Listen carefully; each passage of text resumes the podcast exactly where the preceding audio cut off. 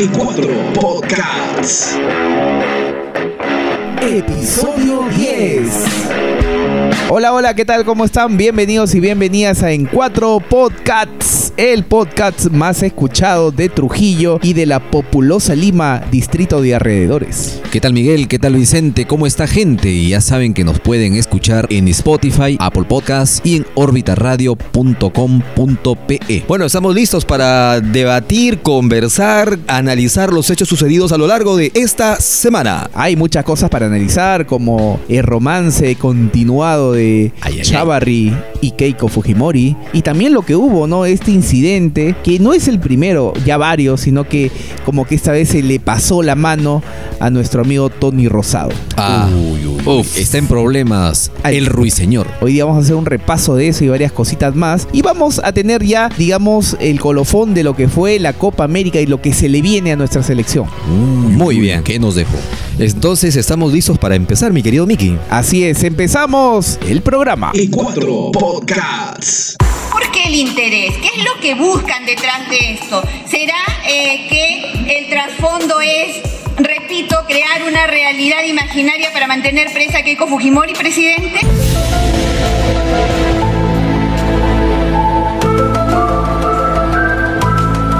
La trampa que están queriendo hacer es blindar ya no solo a, a Chávarri, quieren blindar también a Nostroza, eso es inaceptable. la desesperación que muestran por sacar del camino al fiscal Chávarri. ¿Qué tienen miedo? ¿Por qué se les ve el fustán descaradamente? No, señores. ¿En qué momento, congresista Arana, saque el arma para dispararnos? Aquí estoy. Si tiene que usted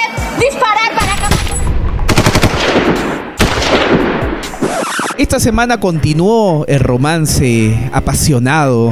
La casi novela. Muy azucarado, el de Chavarri y Keiko Fujimori. Se suspendió la audiencia, la audiencia en la que se iba a ver si finalmente salía en libertad la lideresa de Fuerza Popular. Sin embargo, eso se mantiene en suspenso. Hay voces que dicen eso se resolvería todavía el próximo mes, en agosto, pero hay mucha, Hay- hay, mucho detrás, ¿no? Hay, hay mucho ruido. Por ahí están indicando de que empezó la operación Keiko Libertad y han salido algunos de los más dignos representantes de Fuerza Popular a, a indicar también de que habría un trasfondo político y que van a recurrir a la comunidad internacional Eso es para lo, que el tema. lo más risible y lo más ridículo, porque que, decían que era pro terrorista, que era rojete, que lo insultaban a más no poder y ahora van a recurrir a ellos, ¿no? Exacto, van, van diciendo que es- en, en- en este caso no hay, han salido ya los encargados, las cabezas de los organismos judiciales a decir que no, que no hay acá en Perú presos políticos y que esto no tendría ni pies ni cabeza, ¿no? que es lo que por lo menos la gente común piensa también,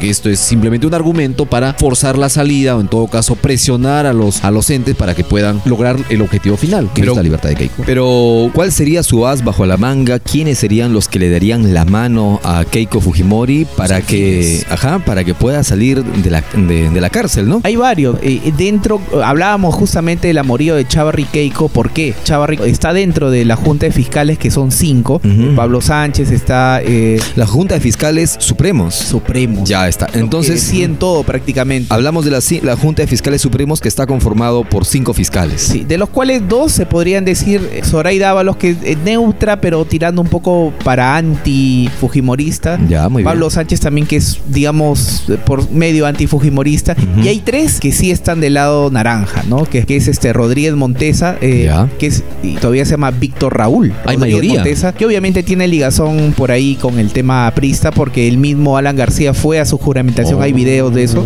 Este, hay- hay una afinidad, hay una Aladino afinidad. Galvez también que está con Chavarri y el mismo Chavarri, o sea, son tres contra dos. Entonces ellos mismos han llamado también al, al- a los fiscales Vela y José Domingo Pérez para que le digan, oye, dígame cómo fue este convenio con Odebrecht, Es decir, que ya está firmado. Es decir, Domingo Pérez y Vela, ya, Domingo Pérez y Vela, de alguna manera son subalternos de estos Ah, fiscales claro, supremos. obviamente, ellos son- se deben a ellos. Sí, es fiscal provincial este José Domingo Y Pérez. wow, eso significa de que la cosa está difícil. Si está 3 contra 2, entonces no podríamos, digamos, de alguna manera definir de que va a haber una imparcialidad en la toma final de decisión. Porque esta Junta de Fiscales Supremos ha designado a un representante de la Fiscalía para la casación de Keiko. Acuérdense que iba a haber este procedimiento de la casación donde hay también eh, los jueces que son supremos, pero también por la Fiscalía hay un representante. No va a ir ni Vela y no va a ir tampoco José Domingo Pérez, porque obviamente ellos son menos que un eh, fiscal supremo. Exacto, Tiene que claro. ir un, un fiscal supremo, del cual han designado, como son 3 versus 2, han designado a Víctor Raúl Rodríguez Montes, el cual días antes había dicho que, ¿saben qué? Eh,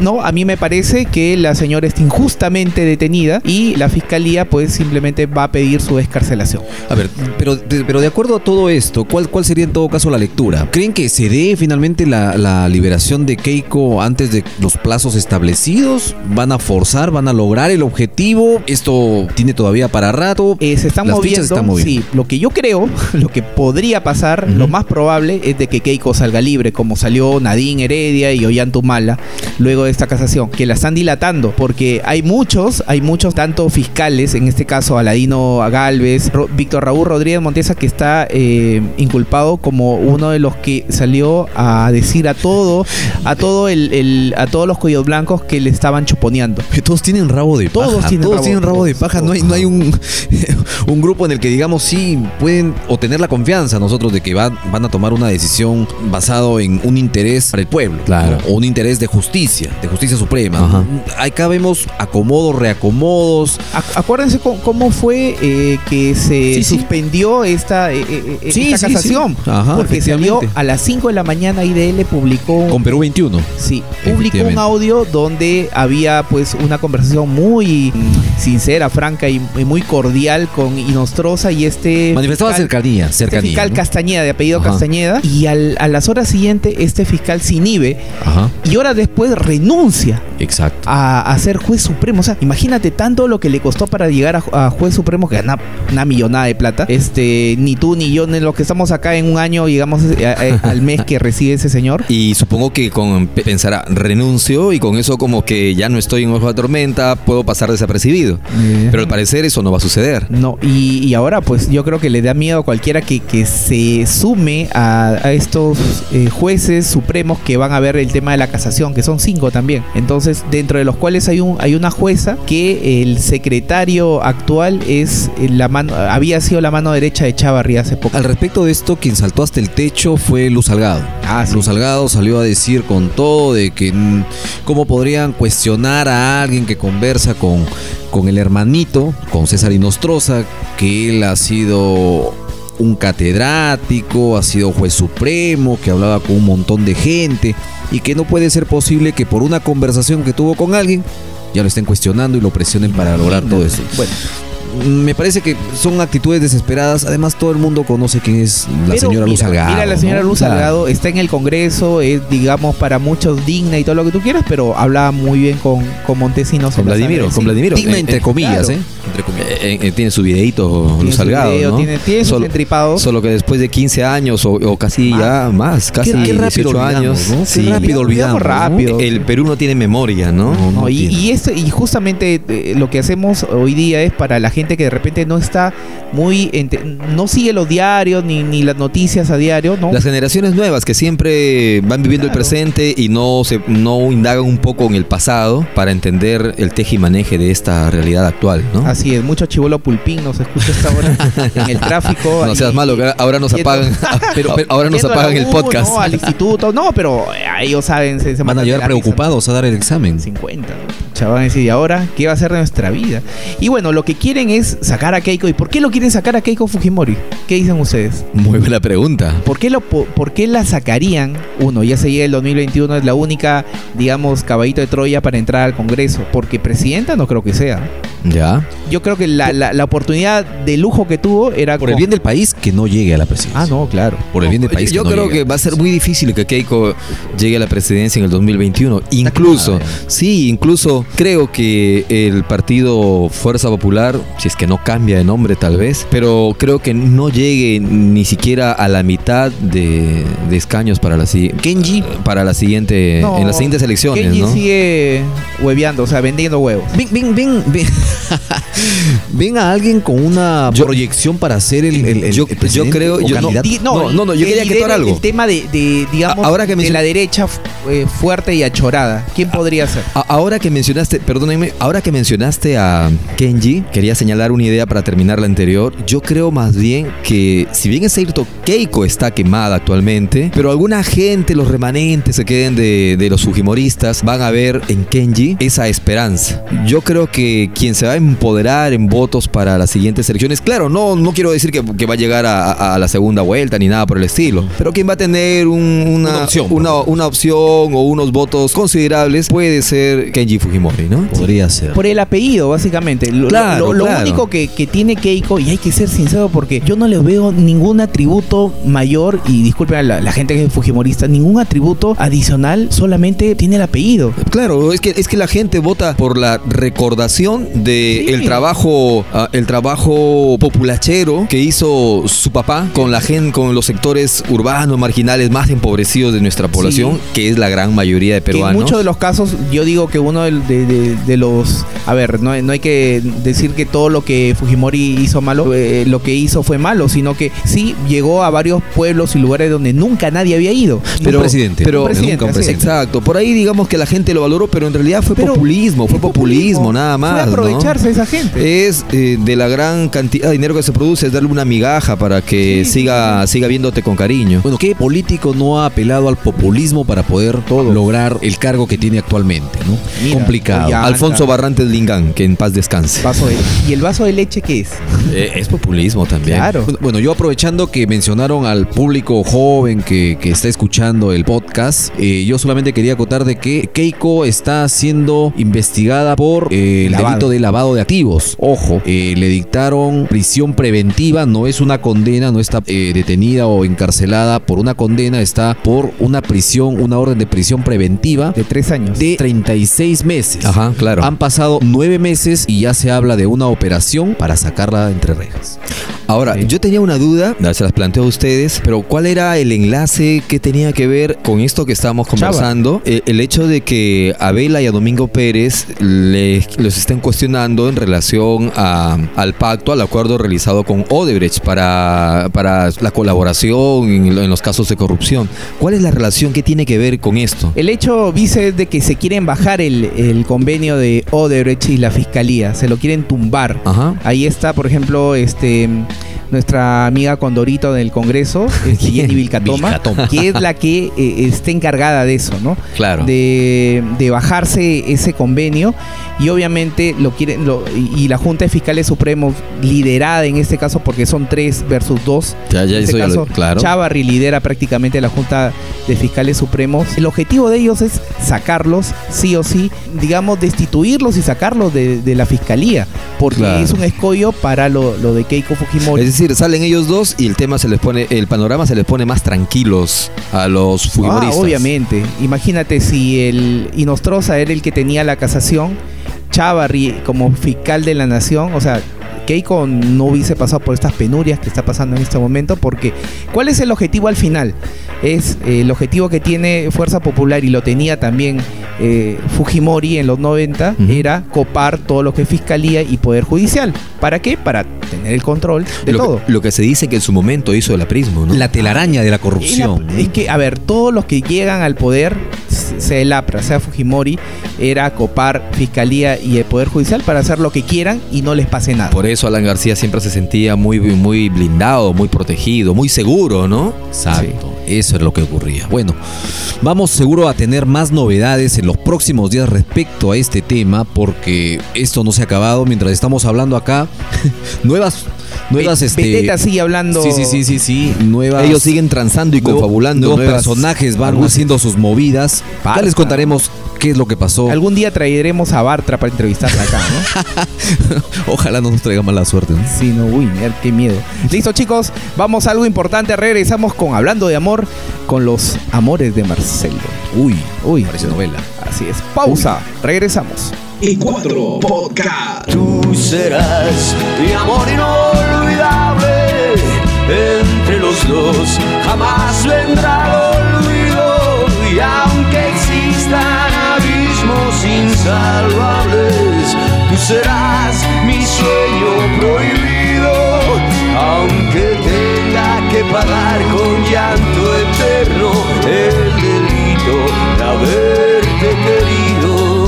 te atrajo de él? Muchas chicas de tu edad dirán, ¿qué le vio?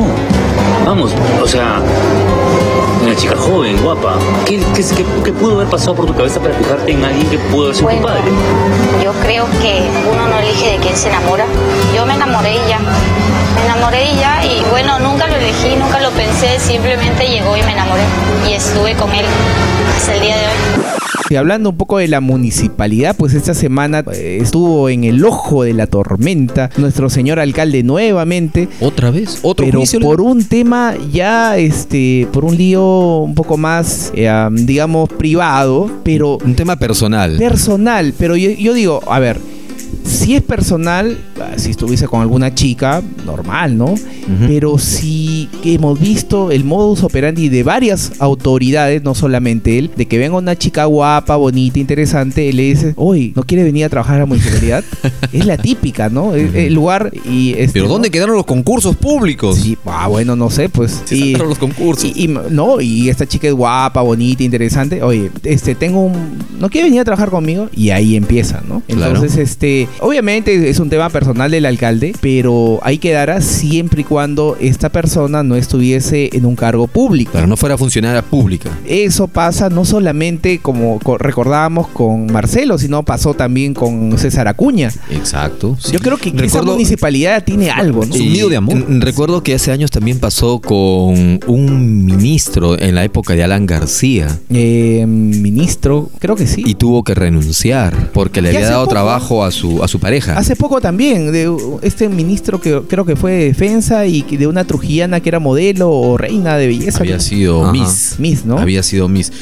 Lo cierto es que eh, está a la expectativa también si acaso se judicializa esto, si acaso alguien va a tomar alguna acción dentro de la municipalidad que pueda poner en muchos más aprietos a, a Daniel Marcelo, que ya bastante aprietos judiciales tiene, ¿no? Varias de las regidoras y regidoras de, de la municipalidad están diciendo que esto debe investigar fiscalía. A eso iba, a eso iba. Sus detractores políticos, sus adversarios políticos, de hecho que lo van a utilizar. Y eh, recordarán que también con el paso de los días, este tema probablemente tenga para más. Eh, y aparte que se- la habían eh, vinculado a Marcelo una semana atrás con una funcionaria del SAID también, ¿no? Circularon algunos Circularon chats, algunos que, chats. que bueno, que fueron Claro, finalmente o sea, manipulados, ¿no? Como señalábamos hace rato, la vida privada es tu vida privada. Claro. Lo malo es cuando tiene que ver con, Ya, a ver. un funcionario Claro. público y más aún si depende de ti. Por Así ahí va el tema. Si depende de ti. eh, lo malo, y eso, recomendación para ustedes muchachos, no mezclen el amor con el trabajo. Es, es pésimo eso de ella. Porque no, como que ah, siempre vas a tener por ahí algún inconveniente. Es el consejo del hermano Pablo. Así es. El hermano Mickey. Así es, ya sabes, Marcelito. Con cuidado, pues elige tus, ¿no?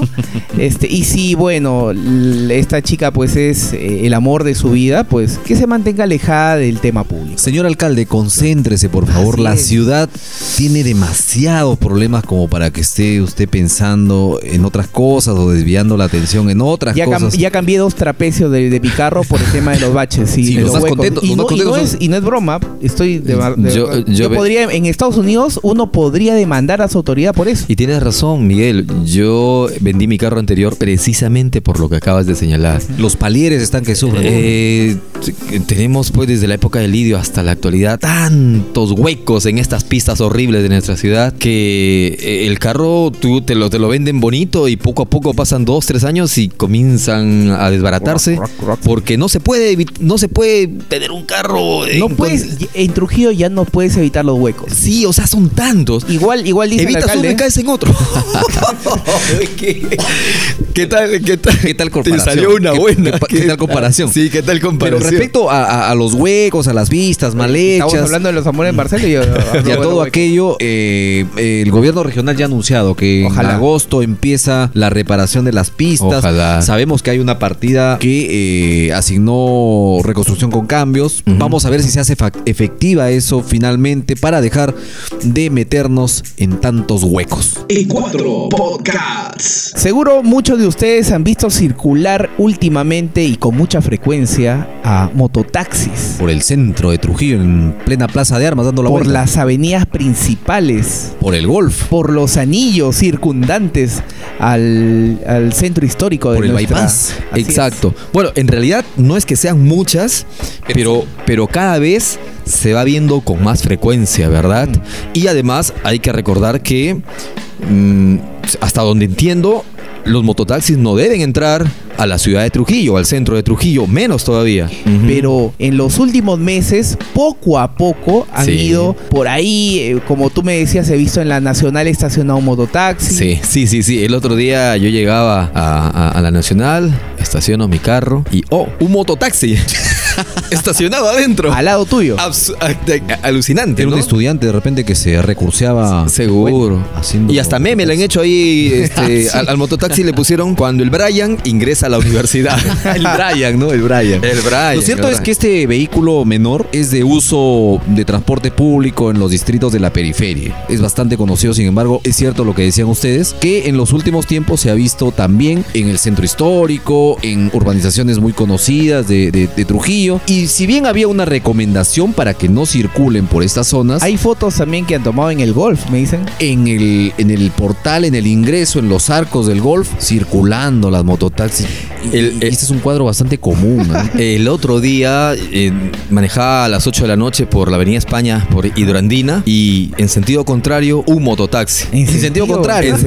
eh, un mototaxi con mudanza. Tenía un colchón, tenía el catre, tenía los palos laterales del catre. O sea, más pago ya, más pago. ya, ese era, pero. Y dije, wow, pero ¿dónde estamos? Ni siquiera es muy tarde, son 8 de la noche. Y estaba en plena mudanza el mototaxi ahí. eh, alucinante, ¿no? El tema con los mototaxis no es de que hoy es un vehículo pobre. O sea, no tiene nada No, que no, ver no, con. Con, con la condición social, por si acaso. Sino por la peligrosidad, el riesgo, el caos que representa que los mototaxis ingresen, por ejemplo, a Trujillo. Si ya. Es con solo- caótico. Sí, si ya con solo los vehículos el tránsito es pesadísimo en nuestra ciudad. Exacto. Imagínate con los mototaxis que ven un espacito pequeño y ¡boom! se mete. Y finalmente, como les decía, si bien ha, ha existido una recomendación anterior para que las mototaxis no circulen por esta zona, eh, ahora la municipalidad, la municipalidad ha emitido una ordenanza, una ordenanza municipal que es la 010-2019-MPT. ¿Qué dice esta ordenanza? Esta ordenanza finalmente, finalmente prohíbe y sanciona el ingreso, la circulación y el estacionamiento de mototaxis y o trimotos en todo el distrito de Trujillo, en todo el distrito de Trujillo, ¿eh? Distrito Ojo. de Trujillo. Exacto. La penalidad es fuerte, es fuerte, es el 5% de una UIT, de una unidad impositiva tributaria. Esta es la multa a la que se va a hacer acreedor el mototaxista que ingrese a esta zona prohibida. Y esto es más o menos 210 soles. Sí. Esa es la multa. Eh, bueno, Bueno, eh, tampoco es muy fuerte, ¿eh? ¿Sabes cuál es la multa por manejar sin cinturón de seguridad? 330 soles. y, pero si lo pagas dentro de la semana, eh, creo que el- el- la mitad. Baja ¿no? la mitad. Claro. ¿Y sabes cuánto es la multa por pasarte una luz roja? Ese es grave, ¿ah? Está cerca de los 1700 soles. Exacto. Yo creo que la multa ahí debería haber sido un poco mayor. Claro. Obviamente, al ser un vehículo menor, eh, yo creo que por ahí va, este, va en relación a Por ahí ido la consideración, ¿no? Por el, el ve- el costo del vehículo. De repente, imagínate que le pongan eh, una multa de 2.000 o 1.500 soles, ya cuesta casi la tercera parte del, del mototaxi. Por ahí va, más o menos. ¿No? En algunos lugares está normado en la circulación de las mototaxis, por ejemplo, en las localidades o en los poblados que están a los costados de la Panamericana Norte, las mototaxis deben circular fuera de la pista, Sí. fuera de la pista. Sin embargo, esto no ocurre.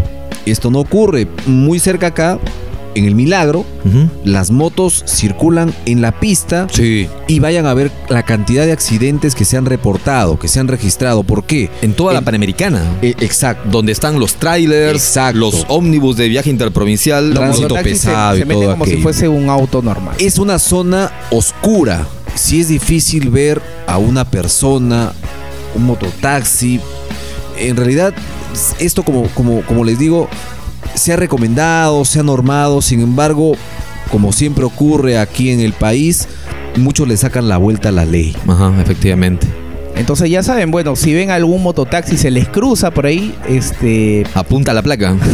Apunta la placa. No, siempre bueno decir, oye, mira, está prohibido, ¿no? ¿Eso sirve, eso de apuntar la placa? Eh, muchos mototaxis no tienen ni placa.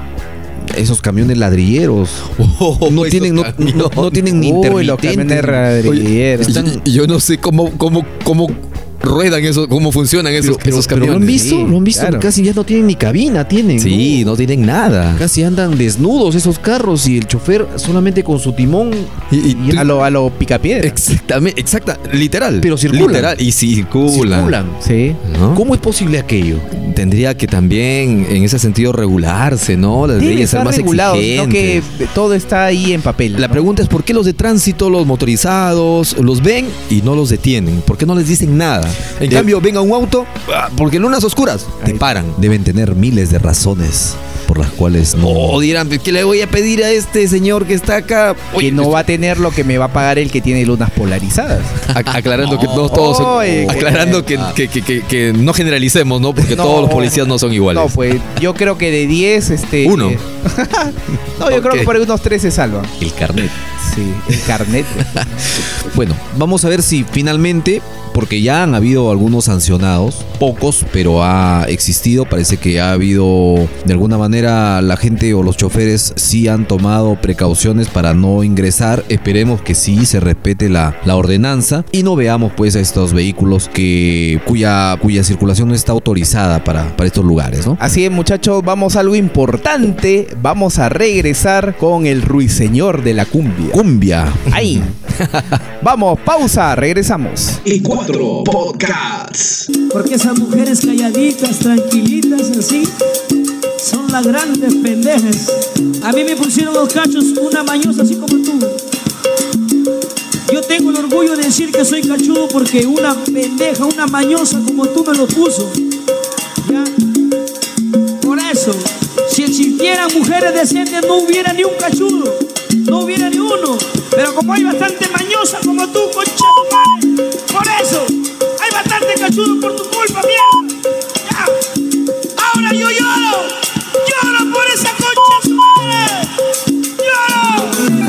Ya te olvidé. Internacional Pacífico. Así es. ¿Quién no ha estado en el concierto de Tony Rosa? ¿Alguno de ustedes ha tenido la oportunidad de estar? Yo me imagino que Vicente, tú sí, ¿no? Por tu trabajo. Me gusta su música, sí, es bonita. Mm. Ahí la escucho en mi carro. Tengo algo- incluso algunos videitos de él. Uy, videíto. Pero, pero mucho escupe. Ah, sí. Sí, sí, es que los videos los dejamos de YouTube, pues, ¿no? Y ahí se ve que está cantando. Y... Está en problemas el ruiseñor de la cumbia. se Está fue de boca. Bueno, siempre se va de boca en sus conciertos. Sí, sí, sí. Justamente eh, un saludo para Luis León, eh, que es periodista de que por ahí me comentó algo en, en un post que eh, subí justamente de Tony Rosado y me decía, pero ¿por qué lo atacan a este señor si hay reggaetoneros, hay este Exacto, folcloristas, salseros que también hablan en sus conciertos así? Y yo Hay creo que atacarlos a todos, o- pero o- ya estamos con... o, o- o en el caso, en el caso de, regga- re- de reggaetoneros, de repente en su música es muy agresiva y, y de repente va con la violencia contra la mujer. Pero el tema de Tony Rosado es muy explícito. Y Tony Rosado, quieran o no, es un. A ver. Es una persona eh, referente de una parte de nuestra población, al cual muchos siguen. digamos, tiene sus seguidores, ¿no? Sí, y seguidores machistas, ¿no? Por lo general. Pero digamos que refuerza esa percepción machista de algunos varones. Bueno, y todo surgió porque el programa de Magali Medina. Otra vez. Exacto. Sacó unos videos, parte del concierto de, de Tony Rosado. Y en él se le veía, pues, eh, no solamente insultando a las mujeres, Ajá. sino también eh, manoseándolas, ¿no? En algunas actitudes eh, que de alguna manera denigran, ¿no? Lo que pasa es que Tony Rosado tiene la costumbre de hablar mal de las mujeres en su concierto. Y eso surge hace años cuando él graba una canción más o menos haciendo referencia o, o a un amor de su juventud. Parece que fue un amor que, que le marcó, le, le dejó una huella muy profunda. Entonces, en sus conciertos le cantaba a esta chica, incluso decía el nombre, y un día de borracho se le ocurre hacer una, una mentada de madre. Ahí empezó todo. Pegó. Ajá. A la gente le gustó el desenfado. Entonces, como le gustó el desenfado, él continuó haciéndolo. Es- Pero- eso, es, eso es parte, de, ese es parte de- del argumento que él utiliza. ¿no? Él dice, eh, y lo dice muy suelto porque es algo que está dentro de él. Él de alguna que es así. su público le ha dado esa licencia. Claro, él dice, decir. si por ejemplo sube la chica y, y me muestra el, el trasero, yo no voy a evitarla porque en todo caso dirían que soy marico. Son cosas que Muy- eh, eh, es, digo, muy, muy, pero muy machista. es o sea, parte muy arraigado. Exacto. Es su forma de ver las cosas ellos. su- es su cosmovisión, creo yo, de, de, Sí, de- de cómo correcto. es la sociedad o cómo eh, se debe hacer un, un concierto entretenido en este caso, ¿no? A que al público al cual se dirige le gusta ese aparentemente desenfado.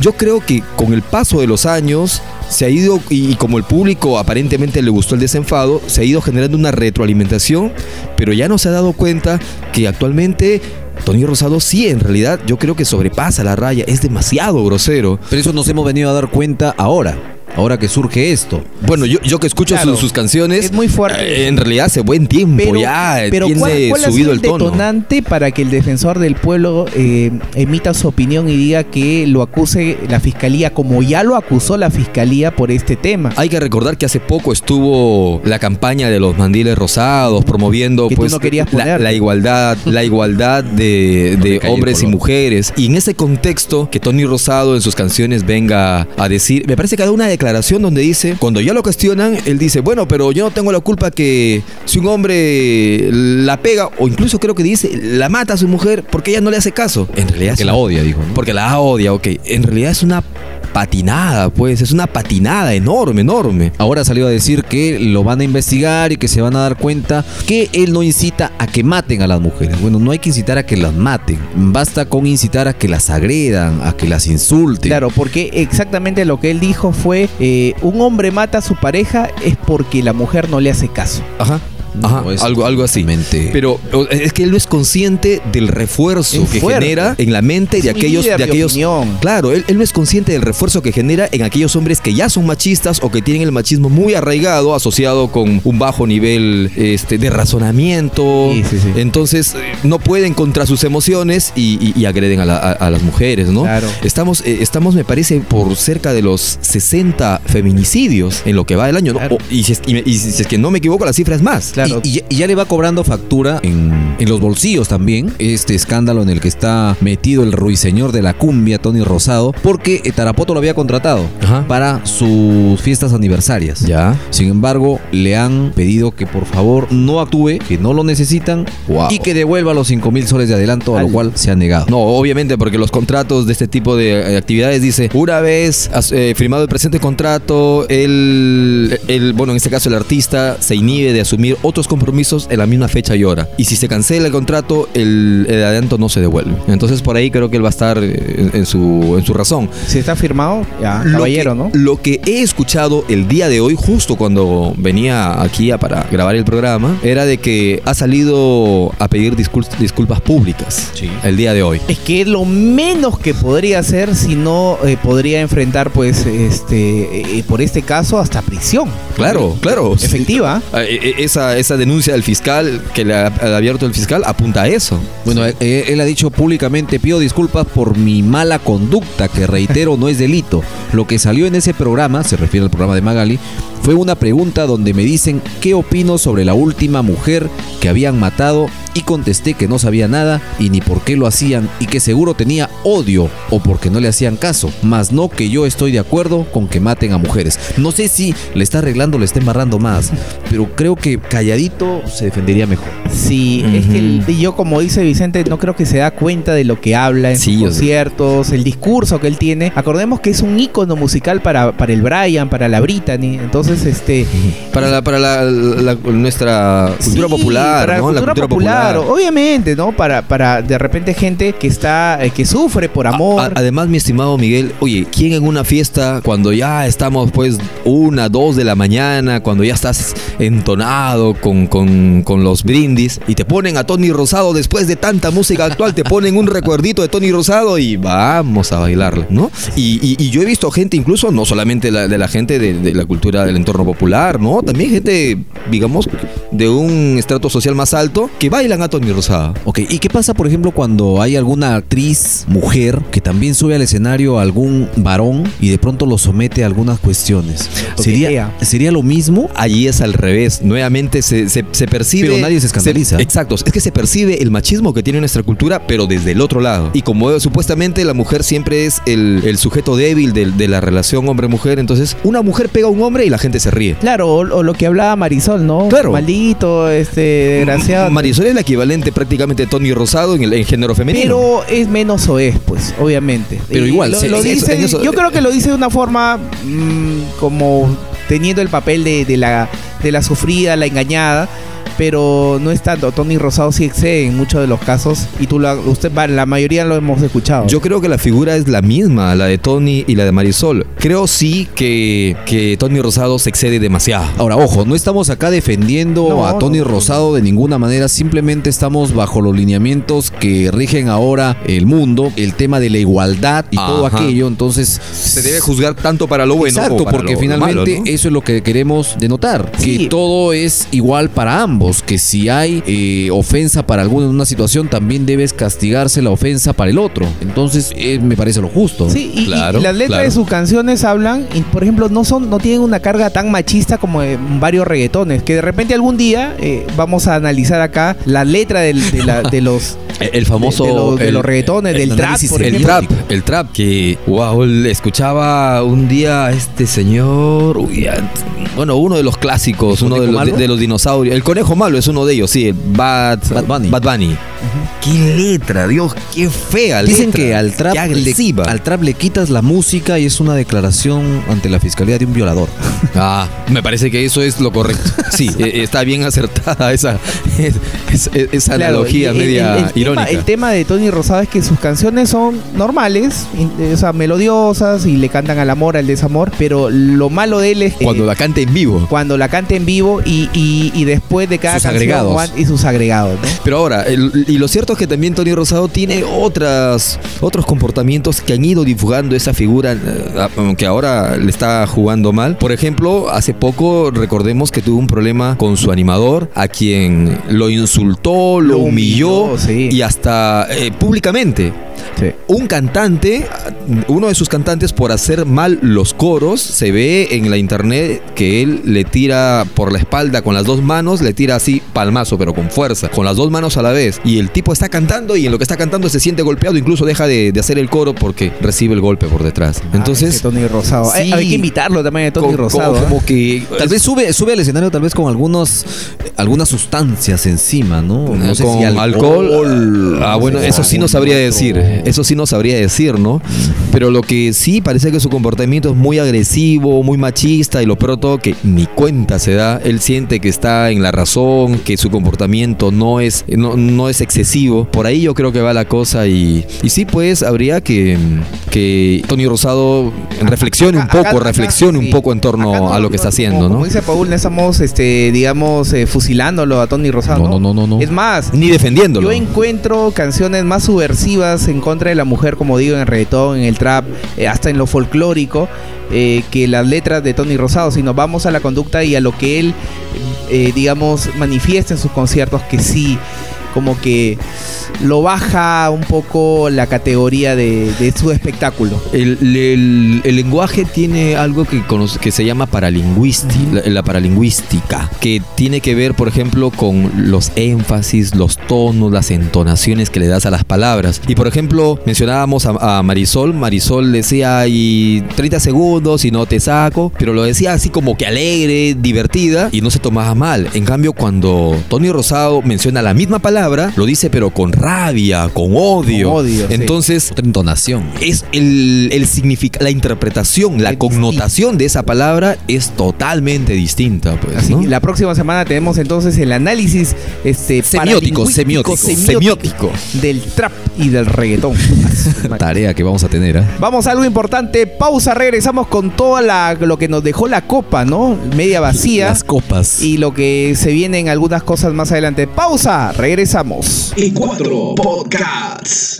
Fue una obra de arte. Que la termina Pablo Guerrero. Que la termine el goleador. Que la termine el capitán. Faltaba su gol. Faltaba esto para cerrar una noche histórica.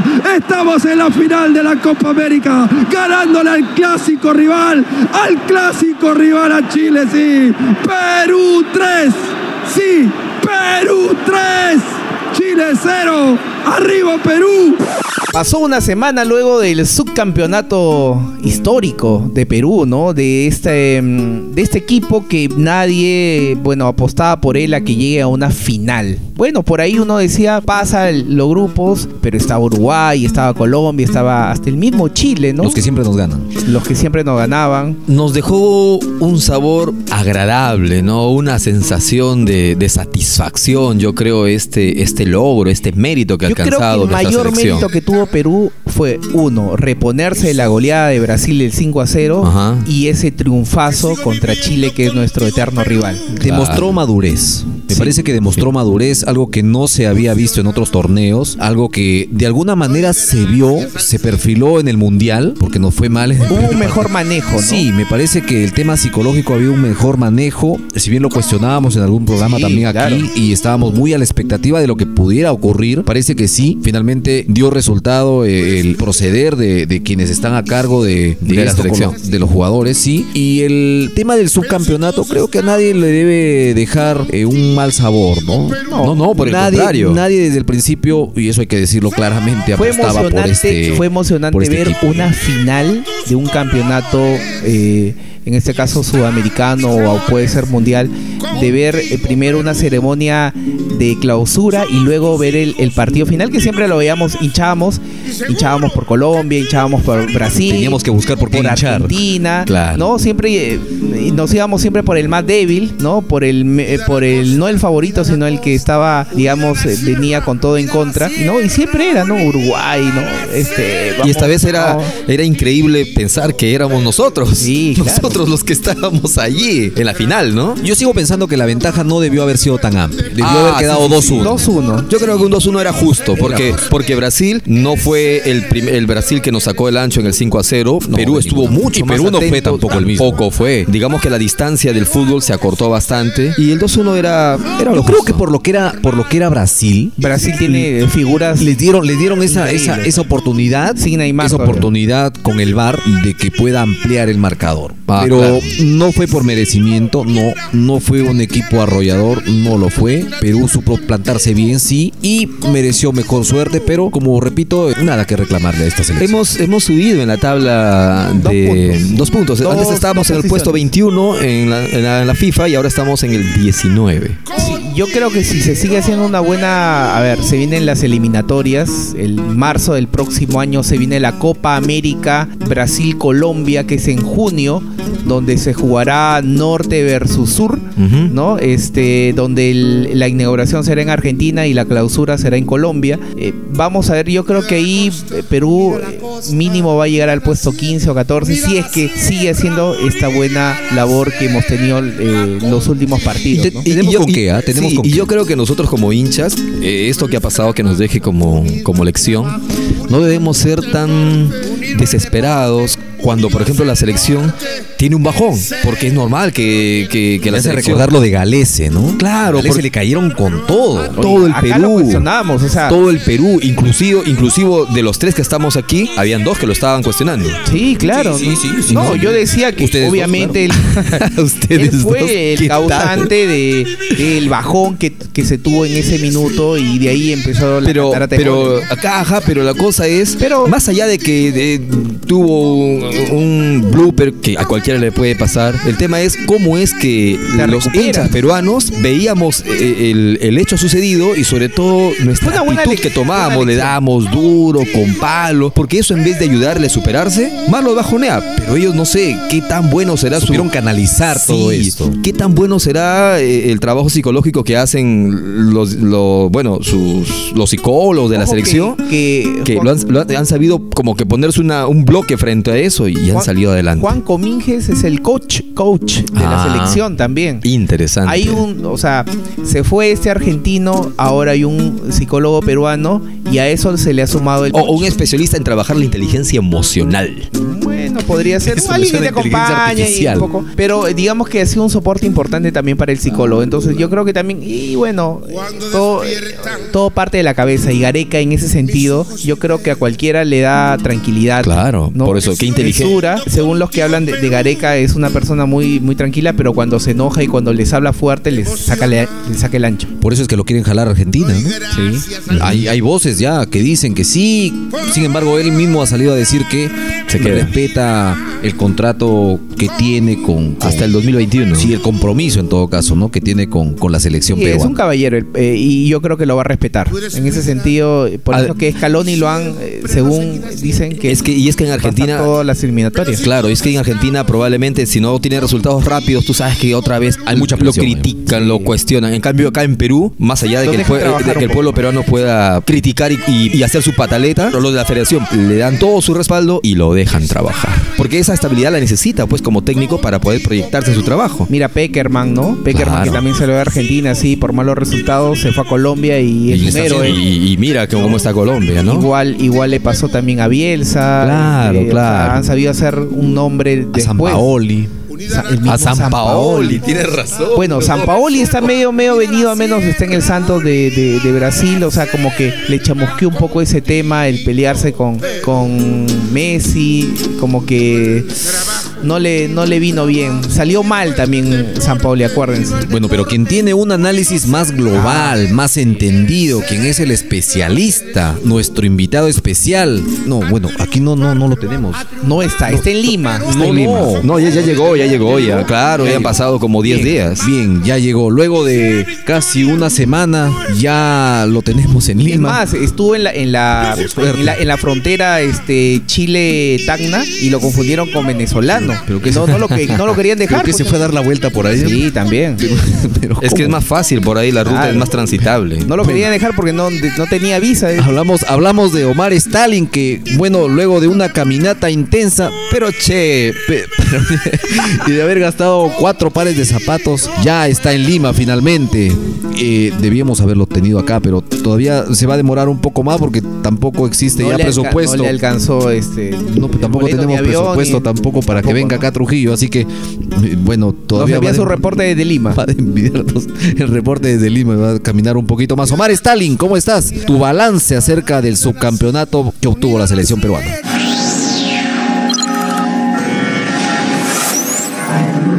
¿Cómo andan muchachos? Un saludo grande para todos. Fue mucho más de lo que se esperaba la participación de la selección en la Copa América, sin duda alguna. Eh, una final no estaba dentro de los cálculos, sobre todo por lo que se vislumbraba en la parte previa, más allá de que ya había un trabajo de base, un equipo, una identidad, pero que eh, conforme pasaban los meses previos al torneo continental se fue perdiendo, sobre todo en la parte física. Hubo jugadores claves como el caso de Yotun, como de Carrillo, Cueva, hasta el mismo Jefferson Farfán que se lesionó en mitad del torneo, que no mostraban por lo menos ese nivel en el que se les vio en la clasificación para la Copa del Mundo del 2018. Entonces eso como que mermaba el rendimiento en conjunto del equipo y se notó después en el 5 a 0 que nos infringió la selección brasileña y que fue un cachetazo sin duda alguna que movió los cimientos del equipo de Ricardo Gareca. Eso permitió también a su vez poder eh, plantear una nueva fórmula, un mejorar ciertos aspectos, esas fortalezas que nos permitieron clasificar a, clasificar a la Copa del Mundo, después se volvieron debilidades y las correcciones estuvieron en el momento justo. Se notó contra Uruguay a pesar de que hubo un dominio del cuadro celeste que no se canalizó en goles, para suerte nuestra, y que después con mucho temperamento y personalidad se pudo clasificar a través de la definición por penales, sobre todo en la recuperación de Galese. Galese, sin duda alguna, fue el hombre más vapuleado después del 5 a 0 y posterior a eso, los tres partidos siguientes fue el hombre más halagado. Entonces hubo aspectos que se fueron mejorando, que se fueron corrigiendo y que permiten de alguna manera ver de que hay de dónde agarrarse para los, para los partidos de las eliminatorias. Se vienen ahora amistosos, lo habíamos manifestado en el comentario previo, que faltaba para poder eh, llegar a una instancia final de la Copa América. Ganarle justamente a los grandes favoritos, a Uruguay, a Brasil, a Chile, que había sido bicampeón de la Copa América, Argentina, y bueno, se logró, se eliminó Uruguay, se eliminó Chile, no se pudo con Brasil, es cierto, fue el mejor equipo del torneo, a pesar de que hubo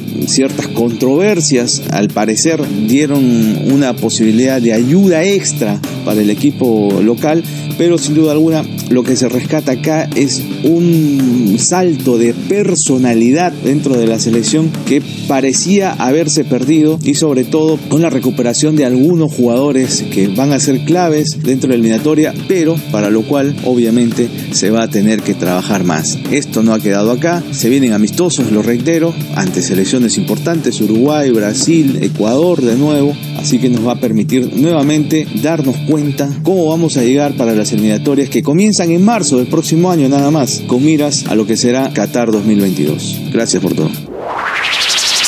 Bien, Omar, muchas gracias por todo. Realmente una experiencia alucinante la que ha tenido. Se fue con muy pocas expectativas y se fue quedando hasta el final del campeonato él- sin pensarlo. Como él dice, ¿no? Nadie pensó que llegaríamos a la final. Ha estado un mes Omar Stalin allá. Ha estado un mes, él estuvo en Rusia ya, ahora le tocó irse a Brasil. Ya a es ver- bilingüe el hombre ya. Sí, es tribilingüe. Tri- tribilingüe. Con una garotiña. Y bueno, esperemos que pronto cae, por ahí. esperemos Sí, que sí. pronto llegue, ¿no? Para tenerlo aquí compartir en vivo. Mm, Va a llegar un poco cansado, seguro, pero Más flaco. más flaco, más ojeroso. Sí, sin cansado. Pero bueno, bien Omar, un abrazo desde aquí. Ya te tendremos pronto Ajá. y seguro con más novedades. Se viene la Feria del Libro de Lima. Sí, exacto. hay La próxima novedades semana estaremos dando algunos alcances al respecto. Hay una exposición de Guayasamín en, en el Banco Continental, en la Casona de la que Independencia. está muy buena. que hay que verla, por favor, a la gente que esté en Trujillo. Vayan, está recomendada. Este, el entrada, la entrada es gratis. Guayasamín es uno de los maestros este, sudamericanos, ¿no? Ecuatoriano que nos dejó hace, ¿no? En- no en hace poco, ya hace varios años. En Ecuador existe toda una galería Sí. muy bien estructurada acerca La de Guayasamín. Exacto. Y es muy, muy buena. Es justo este donde está la, la mitad del mundo también. Y es muy interesante. Pinturas del tamaño de un muro, increíbles. Así que si tienen oportunidad de ir al Banco Continental a ver esta, esta exposición, Casona de Independencia, justamente en Pizarro. seguro que sí. Vayan en familia. Seguro que van a, van a quedar muy, muy gratamente complacidos. Listo, muchachos. Esto fue todo en el episodio número 10 de este podcast eh, En cuatro podcasts. humilde y trabajador. Así Ya es. saben Así que nos pueden escuchar en Spotify Apple Podcasts y en orbitaradio.com.pe. Listo, muchachos. No hagan travesuras. Cuídense mucho. Que tengan un- una bonita semana. Y, nos hacen- reencontramos en 7 días. Exactamente. Sean Bye. felices. Nos vemos. Cuídense. Bye. Y cuatro podcasts.